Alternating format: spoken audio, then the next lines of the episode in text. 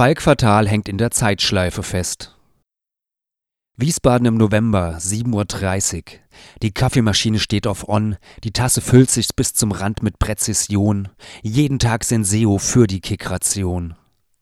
Draußen vor der Tür frisst sich ein Bandwurm aus Metall durch die Straßen der Innenstadt. Der Bandwurm kreuzt sich und verknäult sich. Er zuckt nur manchmal, wenn die Ampel ein paar Glücklichen freie Fahrt verspricht.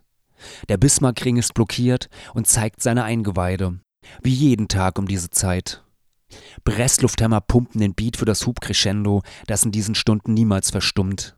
Applaus gibt es dafür nicht. Das Publikum schleicht mit gesenktem Kopf vorbei. Kein Interesse für Büromaschinen A bis Z und Euroass-Versicherungen. Zu wichtig ist das Geschehen auf dem Smartphone-Display. Gegenüber der Fahrschule stehen Männer vor einer Kneipe und rauchen.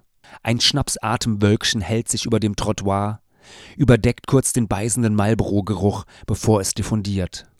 Welke Blätter bedecken den Mittelstreifen wie einen gelben Teppich und sind einige Tage später nur noch glitschiges Blattmaché. Ein Hund hebt das Bein und pinkelt auf grauen Stein. Einen Meter darüber hat jemand eine Botschaft hinterlassen. Seiße steht dort gesprüht. Orthografisch knapp daneben, inhaltlich aber ein treffender Kommentar zum Zeitgeschehen. Seiße. Pflegekräfte, die Alarm schlagen, MedizinerInnen, die die Triage fürchten, PolitikerInnen, die darauf hoffen, dass sich die Lage schon irgendwie entspannen wird, während andere Beschränkung fordern. Waren wir an dieser Stelle nicht schon einmal? Vor einem Jahr? Und jetzt sind wir wieder hier? Als ob wir in einer Zeitschleife gefangen wären, nur genervter als vor einem Jahr, denn jetzt gibt es Impfstoffe, die die allermeisten vor dem Allerschlimmsten schützen können. Vor einem Jahr war der Impfstoff der Hoffnungsschimmer auf eine baldige Rückkehr der vermeintlichen Normalität. Jetzt ist er ein Beweis dafür, dass der Mensch nicht automatisch ein Homo economicus oder ein solidarisches Wesen ist. Stattdessen stehen wir immer noch vor der Frage Freiheit oder Sicherheit. Wie weit darf die Freiheit der Unvernunft die Sicherheit der übrigen gefährden?